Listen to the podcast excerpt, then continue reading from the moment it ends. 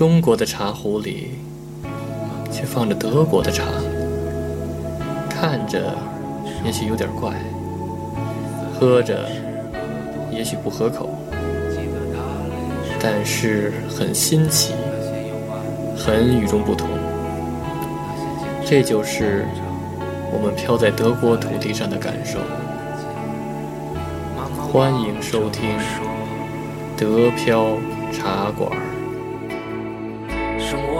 是眼前的狗。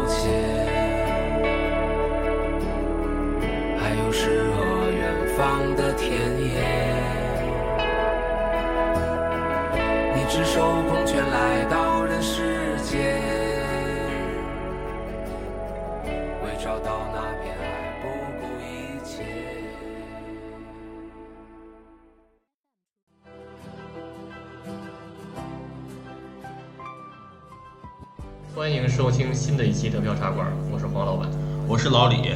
今天哎，黄老板，今天咱们那个茶馆客人不多，咱们聊点什么呀？呃，马上快春节了，对吧？然后马上快过中国的年了啊虽然那个西方的年已经过了，对吧？等元旦过去啊、了，但是呢，咱们是中国人，咱还是以这个农历的年对吧那？既然要过年了，咱们就来一个这个二零一七年的总结。哎，是年底总结，然后畅想二零一八年的未来生活是吧？对，德标茶馆也做了好几个月了，对吧？对，是。然后顺利的过了这个二零一七年，对吧？然后明年还继会继续做，对不对？是，啊对是，然后在之后咱们再畅想一下二零一八年想干嘛，对吧？可以可以吧？真是行行行，那那个老李，你来多长时间了？呃，哟，要这么说的话，从去年二月份第一次到，来这儿，如果中间回去一趟，啊然后回去也就一个月吧，对咱们算起来的话，到这儿得得十个多月了，对吧？快一年了，真是快一年了。？等到了二月份，春节一到，整整就将近一年了。真的也来的不短了。哎呦，时时呃时间如梭，真的过得太快了。，我这个已经快一年半了，对啊，对吧？都更快更快。我现在说实话，这两天有时候自己过的时候，晚上一想，觉得啊哟，好像刚昨天来才刚来似的，真的，这感觉就觉得好像刚来没多久。是是是，但是这一想就又过一年了，这一年下来回想到底干些什么，对太快了，日子过得太快对了。。那哎，个，反正我就觉得吧，这个陪孩子时间比原来多了，对吧？的，这咱祖哲。对对，所以这个我一直管这事儿叫那个被命运逼成的好爸爸。对，其实你说咱们是好爸爸吗？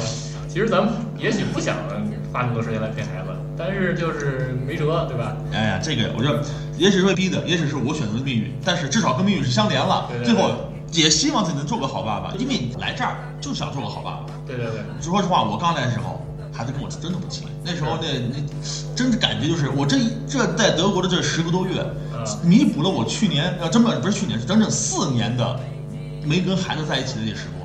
对呀之前之前是那个都老人带老人带是吧？对呀自己平时上班然后你工作也特别很忙，都是早出晚归，都披星戴月的，都是回家的时候孩子睡着了孩孩子孩子没醒呢我就走了，几乎见不着的，只有周末能陪陪，很少时间。对。但是这十个月天天跟孩子在一起，哎呦，呃，现在感觉到真的很开心。就说我觉得这绝对是人生经历当中的一个非常美好的时光，而且我记录了很多值得回忆和珍贵的照片啊、视频啊。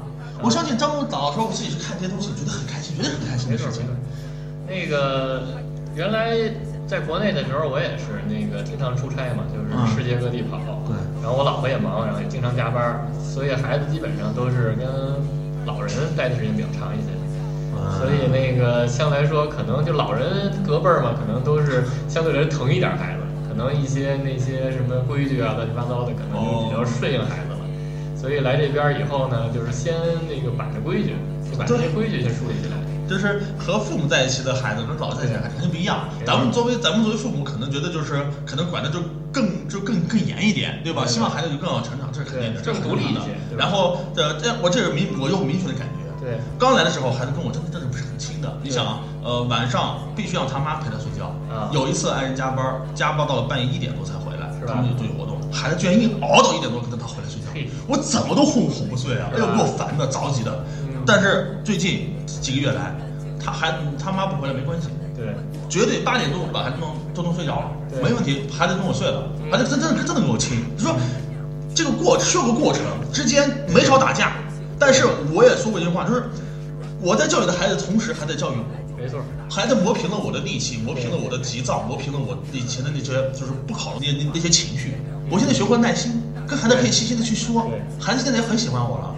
这个我觉得这个过程是种很享，其实现在回想起来很享受的，你知道吗？那天孩子跟我说什么？嗯，说爸爸，等你老了，我就长大了。我说对啊，嗯那你老了以后，那我给你揉腿，给你捏脚，给你捶背。我要，我这幸女儿福的，女儿就是好哎呦，真是小真棉袄小棉袄，哎呦，我幸福坏了。我就后来我我就骄傲的跟我老婆说，我说你看我的这十月教育没有白教育，挺成功的。对。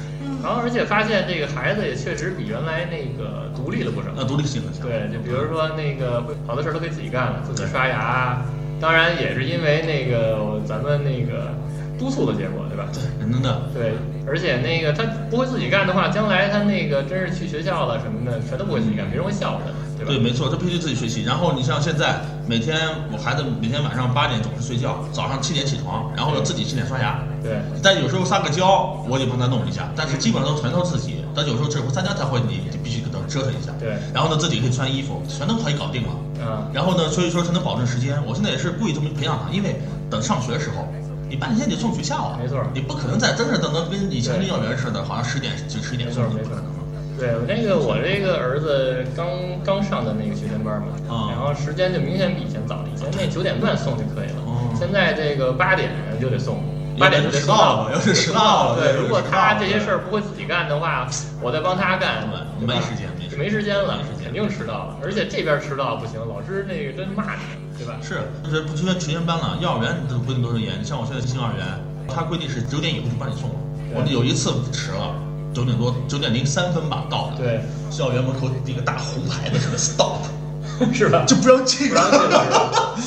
我在门口徘徊了很久，对。结果进去看发现门没锁，推开跟缝人，还得赶紧进去了，我就走了。，没错，真的。确实是。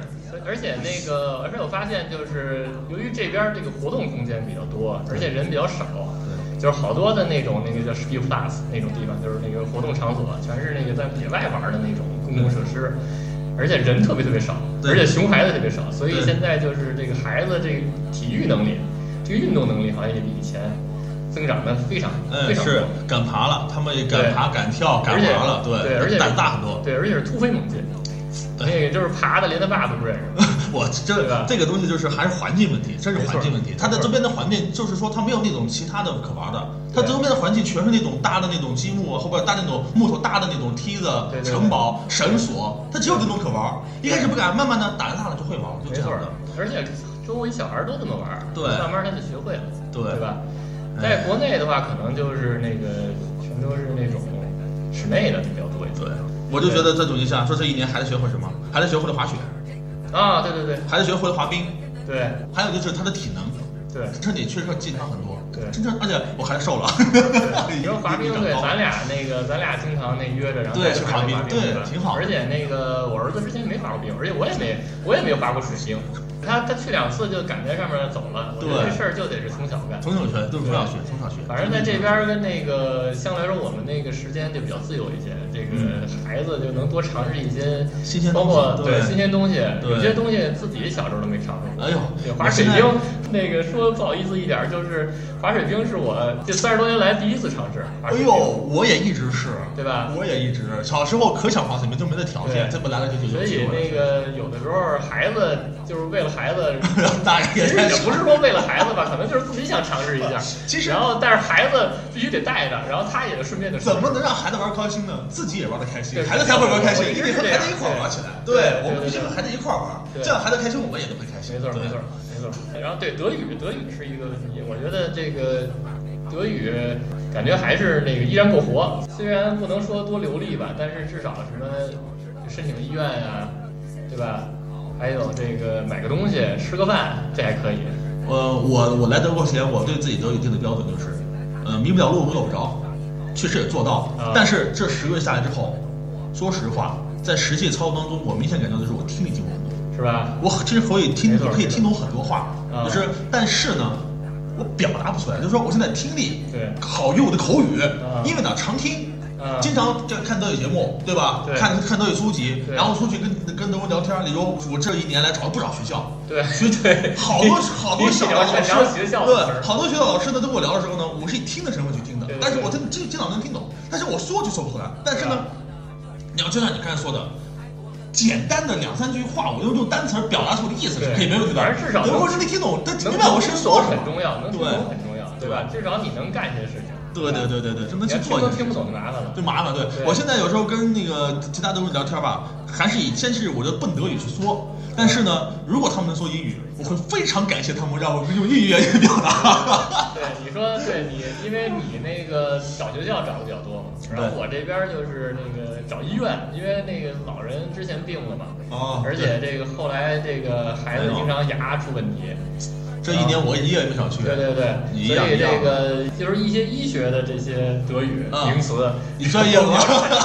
专业比较多。对对对，嗯所以有的时候还得是通过实战，实战还是比较快。必必须的，像我上次是正好赶上他们放元旦假期那天，我牙疼，对，我去找我我找牙医，嗯我一搜，在我家周边三百米范围内找了十几个牙医诊所，嗯结果全在放假。嗯，我花了半个小时就找到，好不容易找到一家会开门的，对然后呢，还说德语。我牙疼成那样，最后我用德语蹩脚德语，他说明白了，我想看牙，因为我牙疼，实在受不了对，。指指，然后人家就护士说什么？嗯。对不起，我们只接受预约，现场来的我们不接受的。我说我疼的受不了了，你用微信给我处理。用用中文说的，我用德语说的，我用德语说，还好他听懂了。后来护士说这样吧，我请你问问大夫有没有时间。结果一问就有时间，哎呦好幸运。然后他中国人还是相对来说比较人，相对还可以，对，医生还讲医德。对对对，对什么受不了了还是就说这个德语还能解决问题。按你说，我有一次孩子烧三十九度，哇塞，我打电话找急救，嗯，真是用德语，没办法，拨的急救电话啊，幺二那个幺幺二拨的急救电话。嗯，第一次拨，人家跟我说了，我们这是火警，我 我不知道我为什么会拨到火警，但是都德语，我就真是用那时候真是逼急了，对对对。德语能说出来。然后第二个电话又拨就拨到那个急救站那儿，我当时把我孩子情况一说，你知道德你知道德国人在电话里说什么德语？说的是，啊，你孩子还清还能说话吗？我说能，三十多说是啊，他还清醒清醒，但是他就是高烧，那没关系，你再观察一下，如果退不了烧，你去找呃家庭医生吧，呃，还用不到急救护理，啪就挂了。这哇塞！我当时，只能是那种太死了的那种。我怀疑是。反正我们家 那个对面是一养老院啊经常那个 经常那个 救护车救护车就来，对对，估计对，只能是这种。我觉得真的就像你说的，人就是逼急的情况下，德语，没错没错呃，你真的会，是吧？你用到了，必须要用啊，对对对你把鼻子逼出来了，没错真是这样。经常有的人那个他就根本一点英语不会说，但是你又必须干这事儿。哎，对，必须干这事儿，你只能只只能那个只能，而而且他他也必须得听，对吧没？错。你要像那个街头让你找一个可有可无的人，他可能就不听你说什么。对对对，但是但是你这个要对转达你的需求，他就必须得听啊，，必须听，对吧？听就是你再磕磕巴巴，他也得努力听。对我听懂你说什么。对啊，对啊，所以这种还是挺有意思的。哎呀，反正德语所以就是说交流能力稍有进步吧，这一年来。对对，那肯定啊，实战在实战的 环境下，肯定对吧？对肯定会比那个哎光是理论要好。你呢？你想加吗？想加，想加，我说实话不想家，真的我想父母，但是啊，这是对对对父母想以前想那些朋友，哎，我也是，但是但是北京那个环境，说实话，国内环境是吧？对国内的环境，我还是有点儿不不太想，要不然我敢出来干嘛，对吧？我和你感觉一样，我其实就是还是想家人、想朋友。嗯，经常真的，你说在国内吧，这有好多朋友联系啊、吃饭啊、玩儿。对在这边儿有时候真的是有点太孤单寂寞，确实太孤单了。虽然有孩子陪你，但孩子有时候一上幼儿园就你一个人，对吧？没错哎，所以说有时候的光是在家学习啊、看书啊，觉得确实挺单调的。那那个有你就经常来找我来录节目去，哎，是吧？咱俩可以多聊。咱俩一聊，还顺便就 还有点家的感觉对不对？对对对？有一个经常能聊的那个伙伴儿挺好的，嗯？，然后我就感觉到是，呃，在想家同时呢，也就深刻体会到了德国人这种，我就我不知道我这十个月的体会真不真实啊，嗯我就感觉，你能够完全活你自己的，完全活在自己的世界里，而不理任何窗外的事情，嗯，还活得好好的，没有任何人会骚扰你，没有任何事情会打扰你，对，没有说啊、某个政府机关或警察过来会突然找你来，或者问你什么事儿，不用，你完全可以活在自己分配空空间内。嗯，而且你可以完全活到老都没人管你，啊 是太独立了，就这帮完全可以独立的活着。啊，可以完全可以做到。我觉得这个问题可能还是因为咱们那个德语不够好的原因。呃，也不是，我是观察周边的环环境啊，溜周边周边那些老人啊，对吧？对周边那些呃其他人，你说给我感觉就是德国的这种社会性不强。啊你看啊，至少在中国，除了家人朋友以外，你至少还有街道，嗯还有居委会，嗯经常会组织大家大爷大妈们活动啊，跳舞啊，广场舞也好，嗯对吧？然后不咱们说广场舞、集体活动什么的，对你在欧洲去看不到，是吧？都是以家人或者以个人为单位，自己活自己的。反正我我认为这事儿吧，因为我是一个比较主动的人，嗯。所以我他不来找我，我找他去。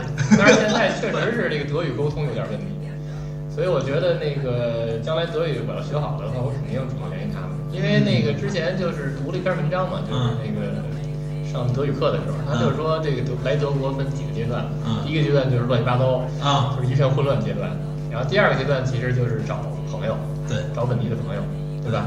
所以就是说，想找本地朋友必须得德语好，对吧？呃，也对，日日？必须的因为你不能老跟他说英语，对不对？对。对，当然也可以用英语，英语交流没问题先交流英语交，流没问题慢慢的，对对，慢慢的再那个进入德语。像稍微有点素质的父母，基本都会英语。你像你像我孩子现在好多幼儿园的朋友们的父母都能说都能说英语，都都跟他们一门交流是没有问题的。对，所以我觉得，既然他们不想沟通的话，那咱们就找他们沟通，对吧？我觉得这个问题还还是可以解决。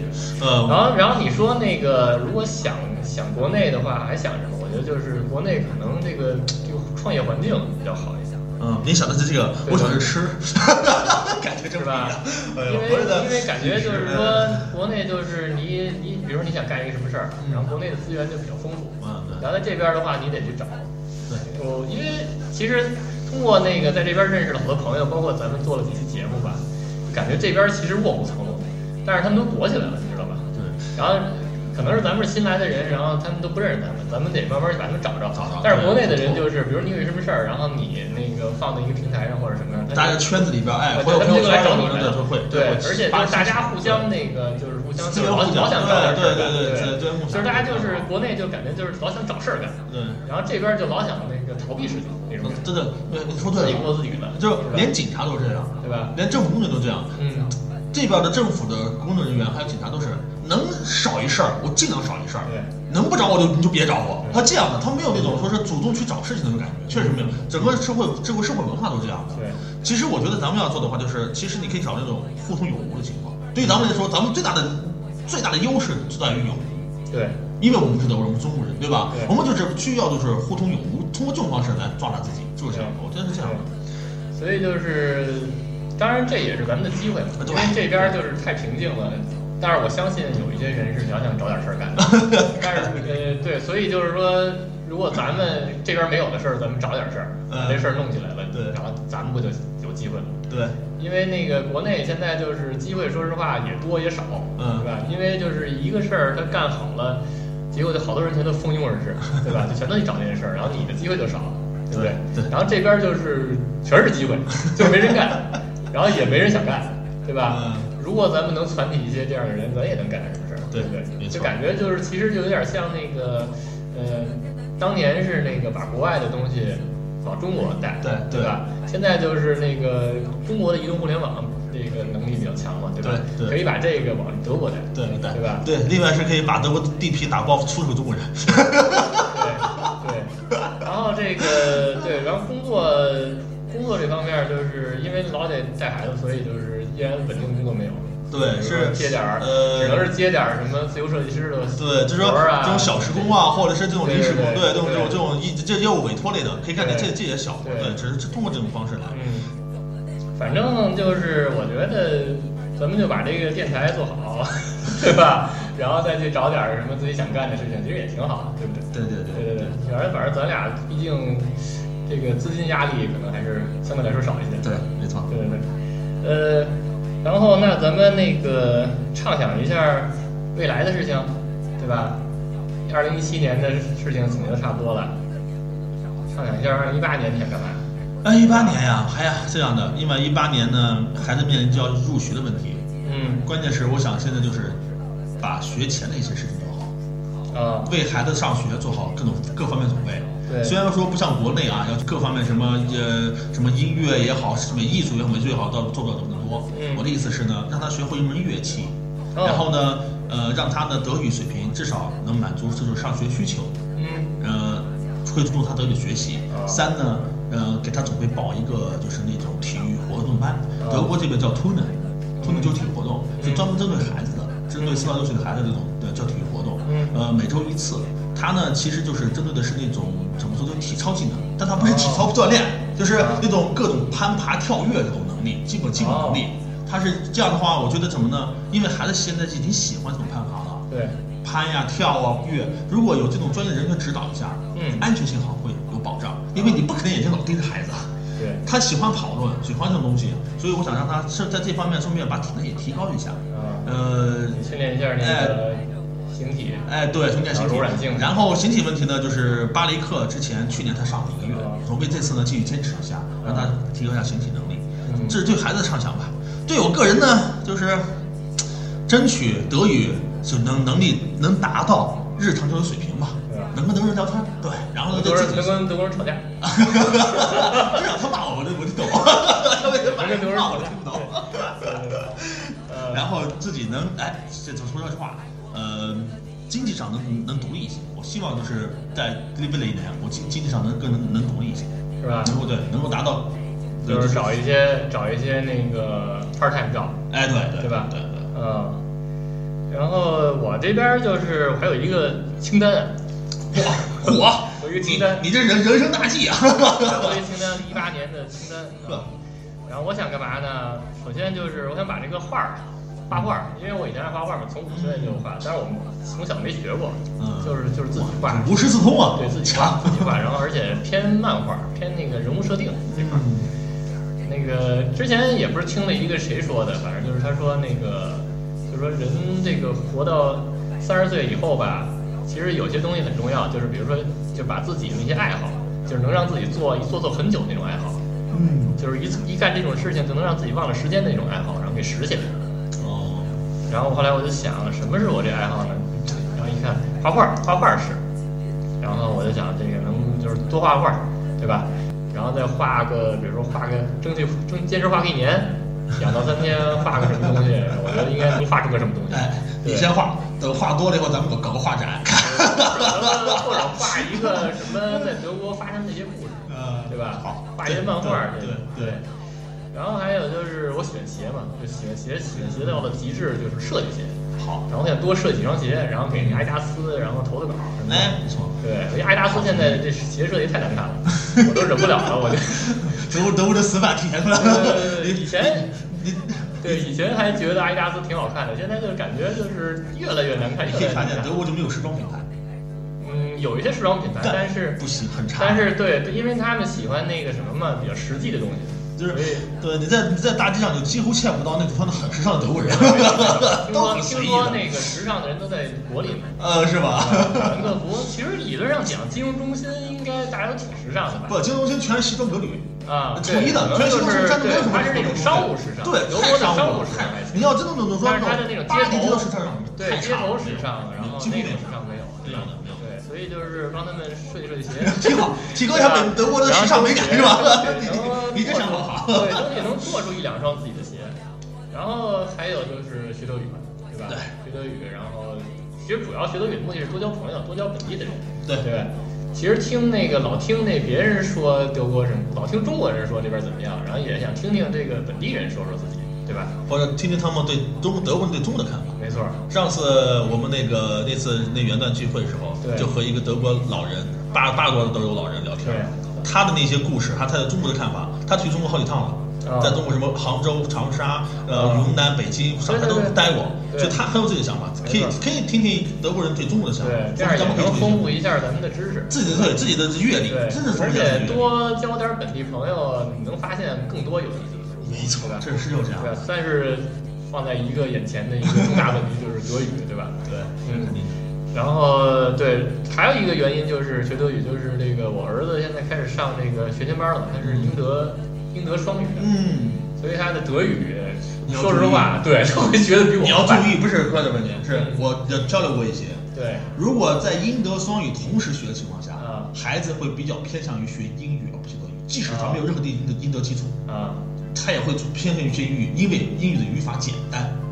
所以说呢，一般在教英语的学校，德语的能力都很差，孩子是吧？包括小学在内都是，我都问过了，我都了解很多。不。过我觉得像这个，就像上次那个梅姐说的似的，像德国这些都是属于这个祖祖辈辈儿，然后可能都是多语制的这种，对。所以他们应该很擅长这个双语教学，所以我觉得就相信他们就行，嗯，甭管他那个什么爱偏是德语是强势语言啊，还是这个英语是强势语言，反正我先学点儿没坏处，万一他将来不是蹦出一一句话，然后我听不懂，听不懂麻烦了，对，已经对挺麻烦了，？对。所以就是跟孩子一块儿吊着膀子学呗，这样的话是一个对哎，这督促孩子自己能学习。对对对我真的，对这是个，这是这对，为了是一个孩子而对学习对对，这是。一直就是好他毕竟不像咱们留学，对吧？留学的话，天天逼着你，你不学的话，你你你都毕业不了，对你考试不及格。对吧？对啊，然后咱们这边就是那个你不学好了，跟小孩没法交流，对，跟主孩子没法交流要是为了孩子，主要这不是上次咱们第一期咱们做节目可能，为了孩子，对对对，咱得把德语学好然后所。以就是把德语学好。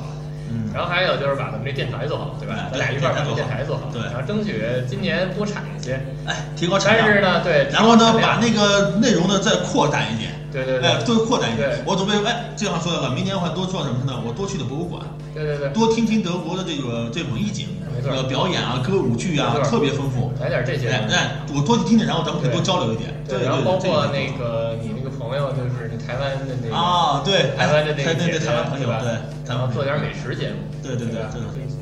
赶快走起，对对。啊，然后然后再采访一些比较厉害的人，让让他们让这些对就是对德国文化和生活感兴趣的人多听听，把我们的在这边圈再扩大一下。对对对，这些这些华人都在这边干了什么？其实这边人挺厉害的，如果要是总结一下去年的话，去年一年在法兰克福新开中餐馆就十几家，对而且每家都很有特色，很好吃的。没错你说真的变化很大的。你要这么说的话，你说你说如果要说你说德对德国的社会有什么感觉？这一年来，恐怕德国这个社会现象大概也就几十年都这么如一日，不会有什么变化。但是说外国对德国的影响那肯定。非常明显。尤其是法兰克福，法兰克福这块儿就是金融中心嘛，所以就是它国际化都是它国际国际化大都都市，对它比较分水的。唯一的有高楼的城市。你明显感到就是中国人越来越多，嗯真的中国人是越来越多对对。但是中国人当然不光是中国人，那些外国人也特别多。哦，其他的什么，然后难民，就是难民难民也多了。对吧哎，我可以讲个轶事，说起难民来。记得去年十一月份的时候，是呃德国的议会当时下了一个决议，要求从今年从十二月一号开始遣返难民。对吧？当时定的遣返难民嗯，据说十二月一号当天的时候，第一批被遣返难民已经上飞机了。是吧？结果上飞机以后，德国最高法院下了一个裁定，说该议会的决定违宪，啊，然后上飞难民又回来了，违宪违宪是什么意思？违反宪法，哦，所以该议会决议是无效的。啊上飞机的难民们又被放回去了，然后现在德国难民仍然是问题，这就很有意思，是是这个，反正德国的政治生活。对，不过偶尔在不影响自己安全的情况下交点难民朋友也行，对吧？了解了解为什么他们跑出来，对不对？从他们嘴里说出来，对吧？下次逮机会吧。上次孩子过生日，看看有没有会说中文的难民。呃，他真没有。然后上次孩孩子举办那个生日 party 的时候，请了一个就是是阿拉伯的小女孩，她父母也来了。这不一定是难民吧？呃，不是，那不是难民，对吧但他们只是阿拉伯人，也但也许他们毕竟是同一种族，也许会更了解一点这这这将来有机会吧。反正扩大一下，扩大一下这个话对朋友圈，扩大一下咱们的朋友圈，然后哎，多的多的这话题然。后争取那个，而且争取采访几个那个在德国出生的人，在德国出生的中国人，哦然后又会说中文，这很多的。中文又好，同时又了解德国，而且还被德国的那个完整体系教育过。从他的嘴里说一说这个德国教育怎么样，对吧？对。就得找这样的人。然后还有就是这个旅游，就是多去点地方，对吧？就是把这个德国这些城市基本上都去一遍。哇，这你都越目标会远大，我觉得一年内想象肯定越大。你看我去年一年吧，我就把德国的怎么说呢，西线沿着 A 三高速路主要的四五城市跑了一遍，仅此而已。啊国际大都市大一点的好一点的城市，大概好几十个呢。是对，想跑呀，恐怕一年，但是我们可以多跑几个点，这倒没问题，多去看看。对，因为那个我在北京的时候，这个全中国其实就去过几个城市，所以那来这边以后我就别那重蹈覆辙了，我争取把这边都跑跑，对跑之前那个孩子从这幼儿园到这个学前班过渡有两个月时间，我就带着他到处去嘛，对吧？就把周围这个火车一个小时能到的这些地方都去了一哎，遍。下次你讲讲你说火车旅游的感觉什么感觉？你可以讲一下，讲可以讲讲。这个各个城市的啊，对，区别，对对对对，我我还真是我是开车去，我主要开车跑跑了一个跑了一下，把周边比较有名的几个小镇子呀、城市啊，都是开车去的对，。下回你也叫上我呗，咱们一块儿对一块儿对吧？嗯咱们争取那个一边儿开一边儿录节目，哎，对，然后当然得保证安全。啊，这这肯定没问题。然后那个呃，可以专门做一期，就是不同的季节的，或者针对不同那个节日的这个哎这旅游节目。你像呃，说实话，我呃德国的那个圣诞市场很无聊，嗯我们专门开车去一趟法国的圣诞市场，是吧？法国圣诞真好，下次咱们去看一次，可以做一次记录。法国开过去也挺近的。呃，很近，对，离离这儿很近的。对，然后还有就是像你说的那个运动，以前工作之前还是很爱运动的，打篮球、打乒乓球，对吧？还有跑步什么的。对。后来那个空气差了以后，北京空气差了以后就没怎么再跑了，也不怎么。千万不能在北京跑哎，不过不过那个可能现在好一点了，因为之前回去一趟好像啊！空气对对还可以。呃，对，不过不过肯定还是就是不能天天跑嘛，但是在这边可以天天跑。哦，我在去年的时候，我在这边跑了一个月，对就跑了一个月，对正好那一个月是老人在的时候，孩子上班了，因为你们就是喊老人在能帮你分担一些责任，我早上起来就去跑步了，对很舒服。对，第一是那个增加这个体能嘛，第二就是感觉也是受刺激了，因为那个之前那个就是我儿子同学也是一中国小姑娘，然后她妈就是那个跑得特别快，呃也不是特别快，就跑的耐力特别特别好。那个像我这个陪儿子练自行车，现在他学自行车，现在自行车已经练得不错了。嗯，呃，然后我是骑着自行车，然后跟他一块儿练。然后，但是那个女孩的妈妈是怎么练的？就是跑着，嗯她跑着，而且还比他那个女儿跑得快，啊，就是他跑着比他女儿骑得快，而且能跑好长好长时间。然后我想，了一下，那这样的话我也来，我也练练。你说没问题的。哎，我不知道你生活体重吗？现在有体重有有变化吗体？重肯定比原来轻了，是吧？我也发现了，为什么？像呃像呃我现在这十个月，我没怎么减过肥，我真的没怎么减过去减肥，该吃吃该该睡睡，但是这十个月我轻了十一公斤。嗯，是吧？将近一个月就一公斤，对我轻了十一公斤，然后我决定从明年争取再轻十公斤，是吧对，争取再轻十公斤，在这边反正就是感觉好像干的事儿也比较多，然后又能运动，肯定那个会比以前要轻。就是，其实跟跟你呢，人们都说嘛，心宽体盘，你没有什么事儿，没什么压力后，你应该胖才对。嗯但们咱们俩现在相反，只能这这也不说没什么事儿，说呢，在忙一些自己说忙忙孩子，对啊，这个比原来的事儿烦得多了。但是他没有那么大工作压力呀、啊但是反而生活规律化了，你反而身体越越轻了。对，身体应该是规律了以后反而轻了。就是这样的，生活越规律，对身体越好。这其实也是一个来这边的一个好处，对吧？嗯，对。对，然后打篮球现在肯定不能打比赛了，哎就是投投玩儿、运运球。我不知道你在德国找他篮球场了没有？篮球场有一些，但是一般上它都是篮球和那个足球门儿。我基本就没见过有专业篮球场，我从来没，我真的都没跑那么多了，除了大学啊，大学校园里没有，我我们家那块儿他没有，我们家那块儿没有我就没见过。我们家那块儿有一个，然后有有两个，然后但一个是一个是土路，啊我都不知道德国人打没打过篮球，然后德土路，土路，然后你一运球全是土，没法运。他们是标准场吗？不是标准场吧？是标准场，是标准场，标准场啊！哇塞，太难得了，我都没但是见过。那是野外的，哦野外的。，野外的。然后还有一个是那个焦裂的地，然后那种还不错，但是呢，它有一足球门，啊，看是然后经常吧？有人在里边踢足球。人家还是以足球为主，篮球只是个辅助，几乎没打篮球，几乎没见过。德国人还是以我见最多的有踢足球、打乒乓球，对，这是比较常见的。乒乓球，对乒乓球很常见的，乒乓球还是比较常见的。反正这个乒乓球案子还是挺哎，挺多的，对，那篮球场里几乎见不着，几反正那乎没有。个，要不然咱俩约着打打乒乓球。乒乓球吧对，打打乒乓球，然后买在这买拍子也容易。不用买了，都是拍子。我这次回国就带了，带带两部，带了，两部服装洗的，对吧？对对对对对，服装洗的。对服装洗拍的，然。后最后的一个呢，也是虽然是最后一个，但是也是最重要的。我想要更多的自己的时间。哦，因为那个，其实你现在看看，虽然你可能就是，比如说现在孩子上学了，然后你好像好像有很多那个自己的时间，但是这些时间可能就是为了什么做饭呀，然后买菜呀，然后或者是找还有各种各样杂事儿，杂事儿，找对看医院，找找医院然后联系事情，对真的会分得很碎，对，其实就是说，我想要更多自己时间的原因，就是比如，就是方法，就是就是争取把这些东西全都就是给它归纳了，比如在一天都给干了，然后让更多让自己有更多的那个整块儿的时间。明白干这事你意思，嗯，明白。然后能能专心致志的干一些事情，比如说画画画啊，然后设计设计鞋啊，对吧？学学德语做自自己爱做的事情。我觉得这个学德语这个事儿，如果都用细碎的时间的话，我觉得还是挺难的，呃，我明显感觉到最近我像我学德语全靠细碎时间。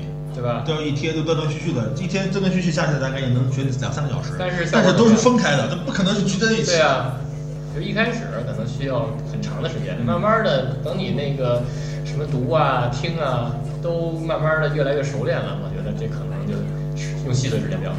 学德语是一方面，比如说这些设计啊、嗯然后画画这些都需要都需要完整的时间，包括阅读、读点书什么的，对对。吧？读点书什么的，这些东西都需要整块时间，所以就是，呃，说是与其说是更想要更多自己的时间，不如说是加强一下时间管理，更科学的管理，对。对，然后把这些细碎的时间全都拼凑成那个整块时间。我包括之前我听说那个就是，比如说呃，以前人都是什么晚睡，呃，晚睡就是等孩子睡了以后，然后全是自己的时间，然后我现在下一下弄很晚，我现在就这样，是吧？八但是其实点钟哄孩子睡觉，八点半孩子睡着了，到八点半到晚上十二点全是我的时间。但是但是这样，其实有时候你弄一个什么事儿的话，那个就会弄得很晚，比如弄到十二点半到一点或者更更晚，对吧？其实这对身体不好。对，还得早睡。对我我听一人说他他是一个那个妈妈，又能又能照顾孩子，又有工作，然后还能写书。哇塞，他是怎么着？他是那每天就是把孩子哄着，比如八点把孩子哄着，他自己就睡了，然嗯，后他四点起。哦，他四点起，然后然后从四点到那个早上七点都是他自己的时间，整块儿时间。嗯，三小时干对，而且对这样的话，其实你你早起了以后，你发现上午的时间变长了，嗯，对，是上午时间，因为你天的时间平时你平时工作的时候，你会发现那个就是早上，比如早上九点才上班，然后没干几个小时就，而且你状态还不来，对吧？你调整状态完了以后，对吧？比如一个小时调整状态，然后就剩俩小时了，然后就吃饭了，对吧？所以上午老干不了什么东西。但是你一旦早起了以后，你会发现其实上午时间还是很很充裕的，对对吧？你早上起来都是很清醒的。对，对吧？有的时候你可能梦里想了一什么事儿，然后你赶紧干了以后，其实也挺好的，对吧？梦里创作还经常可以有灵感。有时候梦里梦那个什么东西，然后赶紧早上起来 就是画我觉得挺好的，对不对？对，所以就是这是一个愿望但我在。咱们再总结起来，我其实觉得就是这一年来来说，我觉得还是收获还是很多的，对对对收获还是非常大的，而且呢，生活还是很平静、很安逸、很很享受的。对我这一年感觉下来，没有觉得是很荒度虚度，没错啊，觉得很有收获，没错很很有那自己一年回忆起来很平静、很平衡，这对是很好的。对，而且那个咱也干了一件以前没干过的事儿，这电台是我们从来都没干过。，哦这是我从来没想到过的。对，而且那个就算是没什么人听，然后咱自己将来老了也可以听，对吧？我们自己聊天，我觉得是种开开心的事情，对吧对吧？说实话，我们平时咱俩见面以后说说，呃哎，有时间了，咱打电话约出来见个面，一聊天，这个都是聊天嘛，聊的挺好的，对吧？对，只不过就把这聊天记录下来。对，这种聊天，我觉得是的，这是对自己的一种，就是对自己生活的总结，但是呢，也同时对自己生活的鞭策，对自己同时也是一种呃反省，没错对吧？能够更好的去让自己明白自己在做些什么，对我应该做什么，对。你重要不忘初衷，呃，实现自己的目标，就这样对。，那个而且咱们陪孩子的时间也比较多，对吧？对我感觉就是说我我敢说啊，我敢说这我这一年半这个陪孩子时间加起来，已经比国内大部分人一辈子陪孩子时间都多了，对吧？嗯，所以其实那个你说这孩子好玩的时候，其实也就是这个，哎，就是四岁到六岁上学前这段时间，对吧？上哎学前这段时间之后，他就有自己的想法，就开始跟你叛逆，就该特别头疼了。人家就不不惦跟你玩了，人家就跟朋友们玩儿，不想在家玩，就陪着你了，朋友玩了，对吧？嗯对所以这段时间，如果其实我还挺感谢这个上天给了你一个机会，对。然后让咱们就是在孩子最好玩的时间，对然后能陪伴他，对对然后看着他成成长起来。对啊其实那个就像我老婆说，每天一看，哎呀，就老说这么快就长这么大了。对。其实其实我天天看的话，我没觉得他长得很快。我也是没觉得，对吧但是他真的很高了，对吧长长长长得很大了。对啊，其实就是他每天的那些那个成长，你都在你眼里，对吧对？对吧？其实这个我觉得，我觉得咱们这种状态肯定不会长久。嗯，不会的，不会对吧的，不会的，只会这么这么就这么一段时间对。这段时间，所以就是你，当你以后忙的时候，你就会回想起来，这段时间最真是最非常非常珍贵而且被你赶上了，对不对？对，非常感谢。所以我感觉这个是我感觉是最大的收获，而且明年我也想继续这样。继续对，对对对把孩子培养好。行就是，嗯，那我觉得时间差不多了。哎，行，对，希望就咱们这些愿望都能实现。对，就是互相呃，争取咱们一八年再做总结的时候，发现咱回头一望，对这些事情都干了，都都做了。对对对对对，很好。对，然后也希望那个大家也能实现自己的人生目标。咱咱咱也不需要实现什么一个亿的小目标了，咱就来个踏踏实实的实现自己的人生快乐就好了。对，而且这个 也希望就是在国内的一些创业者呀，然后这些精英们，对吧？也多陪陪孩子，对吧？多陪陪孩子，多陪陪父母，对不对？嗯，那行，那就这样。那个，然后还是。说一下联系方式，这个我们的节目在这个荔枝 FM，在苹果 Podcast 播客，还有这个喜马拉雅 FM 上搜索“德标茶馆”的中文就可以找到。还有呢，就是黄老板的微信号，如果大家想跟黄老板互动，然后我们有一个群，然后叫“德标茶馆一楼”，然后还有位置，然后大家可以进来一块儿聊聊。对吧？嗯，现在已经已经有很多那个饭了，对，大家在和和大家在聊天，挺好。然后聊着聊着，说不定那个聊的哪个话题，然后就能就是做一节目。对对对对，只要加这个黄老板的微信号就可以进来。对，好吧。行，那就这样。嗯，下期再见。下期再见。生我养我的地方叫北京，哭过笑过的地方叫北京，玩过闹过的地方叫北京，走过的路过的这里是北京，爱过恨过的地方叫北京，住过拆了的地方叫北京，吃饱了就睡的地方叫北京，这就是我的家，名字叫北京。